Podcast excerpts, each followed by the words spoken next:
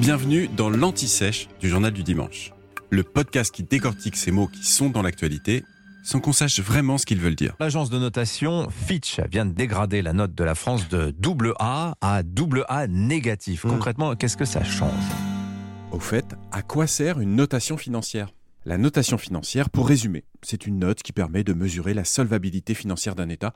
En clair, ça permet de dire aux investisseurs si miser sur ce pays est une bonne ou une très mauvaise idée.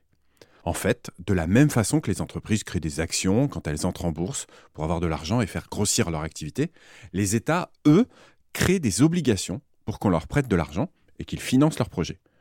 Mais avant d'acheter ces obligations, les investisseurs veulent être sûrs que ça va être un pari gagnant. Et c'est là qu'ils commencent à s'intéresser à la notation financière d'un pays. Ces notes, on dit ratings en anglais, sont attribuées par des agences de notation. Leur métier, c'est d'évaluer la crédibilité des emprunteurs. Les trois plus grandes dans le monde s'appellent Standard Poor's, Moody's et Fitch. Elles sont toutes les trois américaines, mais Standard Poor's est la plus célèbre et la plus influente des trois.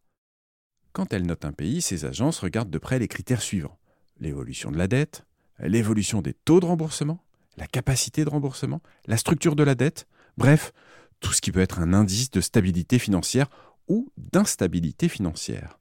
Quand Fitch abaisse la note de la France, par exemple, l'agence se justifie en pointant du doigt le contexte social. Voilà ce qu'elle dit plus précisément, je cite, L'impasse politique et les mouvements sociaux, parfois violents, constituent un risque pour le programme de réforme de Macron. Alors, ces notes sont exprimées sous forme de lettres. AAA, triple A, pour la meilleure appréciation, et D pour la plus mauvaise, quand l'entité notée fait défaut, c'est-à-dire qu'elle ne rembourse plus sa dette. Fitch et Standard Poor's ont un système un peu plus subtil si on entre dans le détail. Après le triple A, il y a AA+, AA, puis AA-, puis A+, A et A-, et ainsi de suite bah, jusqu'à D. Aujourd'hui, la note de la France chez Fitch est donc AA-, quand celle de l'Allemagne est 3A, triple A, AAA, comme celle des États-Unis. Mais si on veut comparer plus largement, la note de l'Espagne est A- et celle de l'Italie et BBB triple B.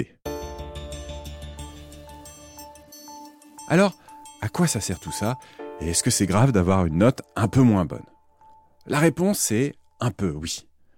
Les notations, vous l'avez compris, elles ont une influence sur les investisseurs qui sont plus frileux, qui prêtent moins facilement ou plus cher. Et tout ça, ça a donc un impact sur le coût de l'emprunt pour les pays concernés, c'est-à-dire les contribuables en fin de course.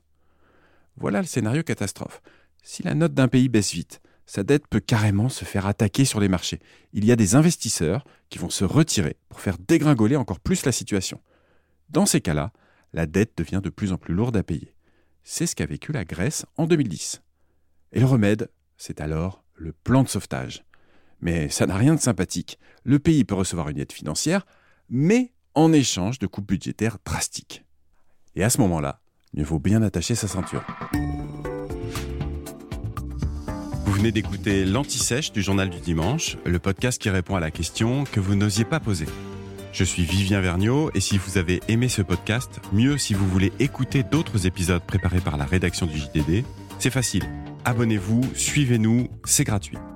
On vous donne rendez-vous trois fois par semaine en podcast et tous les jours sur le JDD.fr. À bientôt.